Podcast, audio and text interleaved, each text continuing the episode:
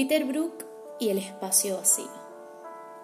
Peter Brook nace el 21 de marzo de 1925 en Londres, Inglaterra, hijo de dos judíos de Letonia, Simon Brook e Ida Jensen. Cursó estudios en Oxford, donde se graduó de artes. Fue pionero del movimiento de teatro experimental británico, donde mm, también conoció a Bertolt Brecht en un viaje que fue a Berlín. Comenzó su carrera en el cine en 1943 y ha dirigido muchos trabajos, uno de ellos el Doctor Fausto, donde tuvo su primera producción en 1943 en el Torch Theatre en Londres. Una cantidad de trabajos en el Royal Shakespeare Company, en la Royal Opera House y en el West End londinense. Debutó como director en 1945 con apenas 20 años. En 1951 se casa con la actriz Natasha Parry, donde con ella tuvo dos hijos. desde el año 1953 al año 1983 ha dirigido una cantidad de adaptaciones e incluso piezas renovadas por él con variedades de puestas en escena. Realizó un viaje a Afganistán en busca de lo sagrado que le dio a conocer Persépolis, donde años después estrenaría Orgash, la creación del Teatro de la Crueldad como grupo de investigación teatral.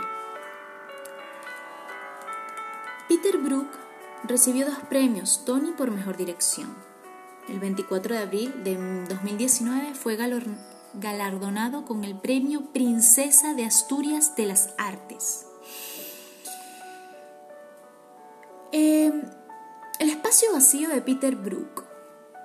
Peter escribe El espacio vacío a los 43 años de edad en 1968.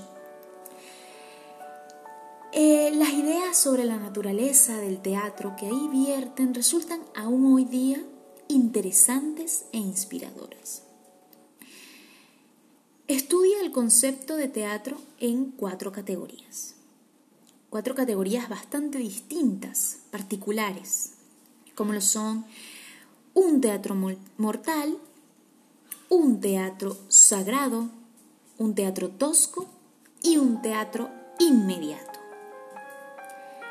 Empecemos por el teatro mortal. Cito a Peter Brook con lo principal, lo primero que sale en su libro. Dice así, puedo tomar cualquier espacio vacío y llamarlo un escenario desnudo.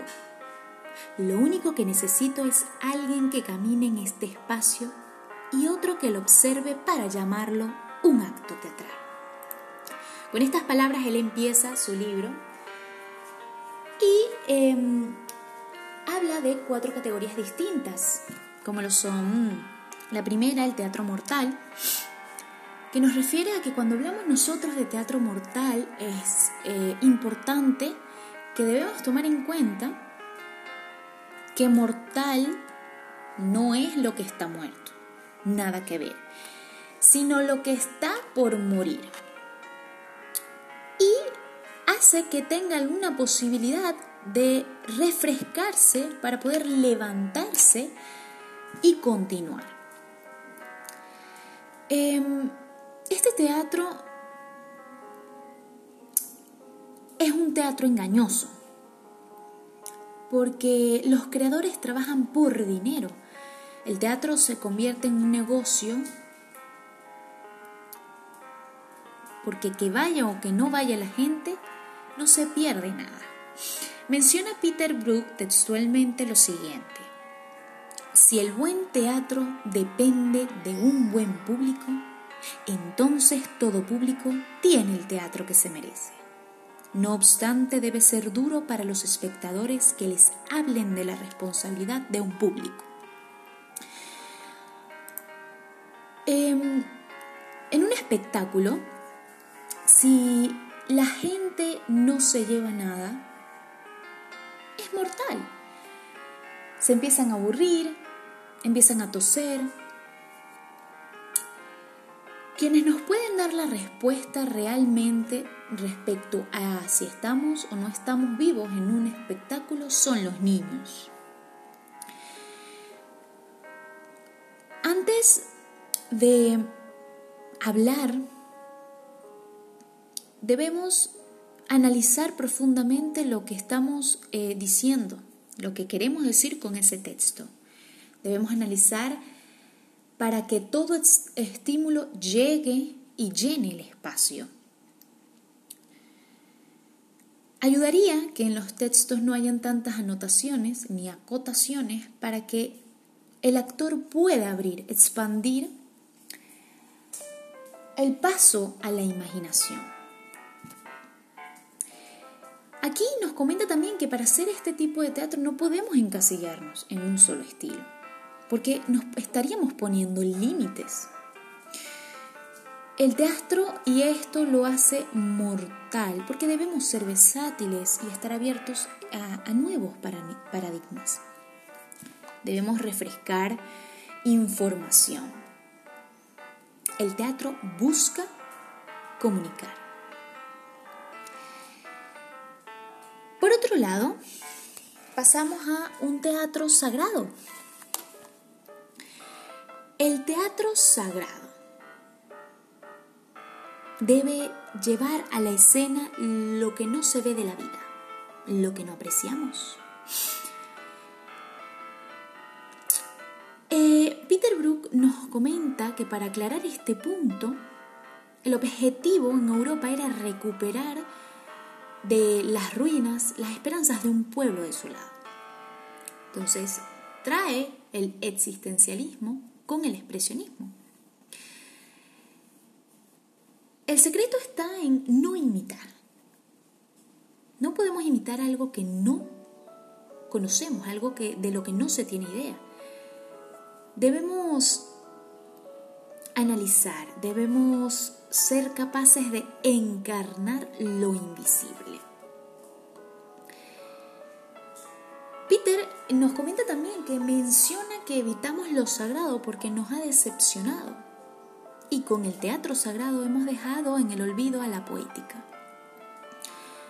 En este caso hace referencia a Antonin Artaud, que decía que tampoco con el texto podemos llenar esta parte de sentimientos y significado.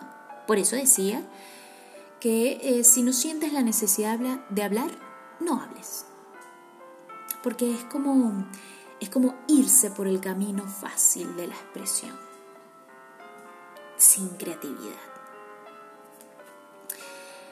Por otro lado, tenemos otra categoría, tenemos un teatro tosco, la diferencia entre el teatro sagrado y el teatro tosco es que el primero se enfoca en la parte interna y cubre lo invisible, la parte emocional, mientras que el teatro tosco es muy rústico, es directo, es impactante, busca algo más de fiesta, es el teatro popular, es mm, el que se ocupa de las cosas que hacemos los hombres a diario, ¿no? visto que la respuesta la buscamos en los orígenes del teatro. Necesitamos una belleza que nos convenza.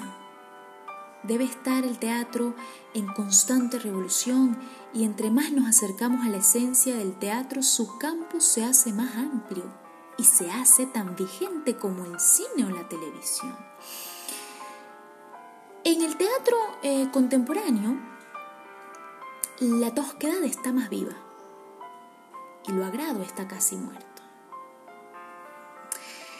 El actor que impacta, este actor eh, debe estar al tanto de todo lo que ocurre en su entorno para poder hacer un teatro de calidad, un teatro asertivo. Debe analizar. Digo debe analizar porque debemos comparar y hacernos de una opinión y un criterio propio. Debemos em, tomar en cuenta y considerar un aspecto importante, este aspecto como importante para poder lograr captar la atención del espectador. Porque nosotros no podemos transmitir, provocar ni conmover si no tenemos idea de las cosas que nos están afectando como sociedad.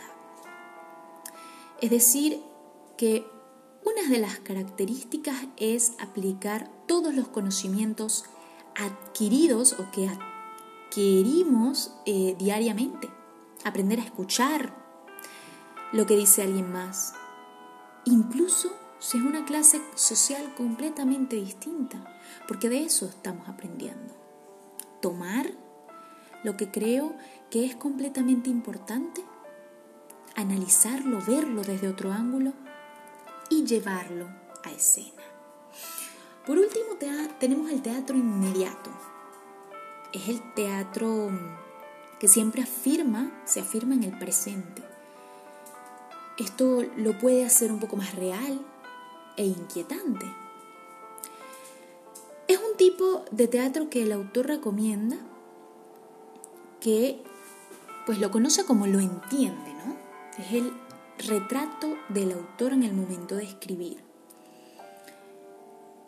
Dentro de esa búsqueda, de esa búsqueda dentro de mm,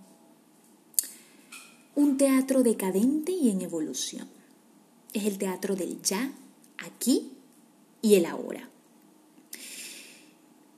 Quiero dejar una frase que dice Peter Brook conocida por él, que es la siguiente. Cuando el teatro es necesario, no hay nada más necesario.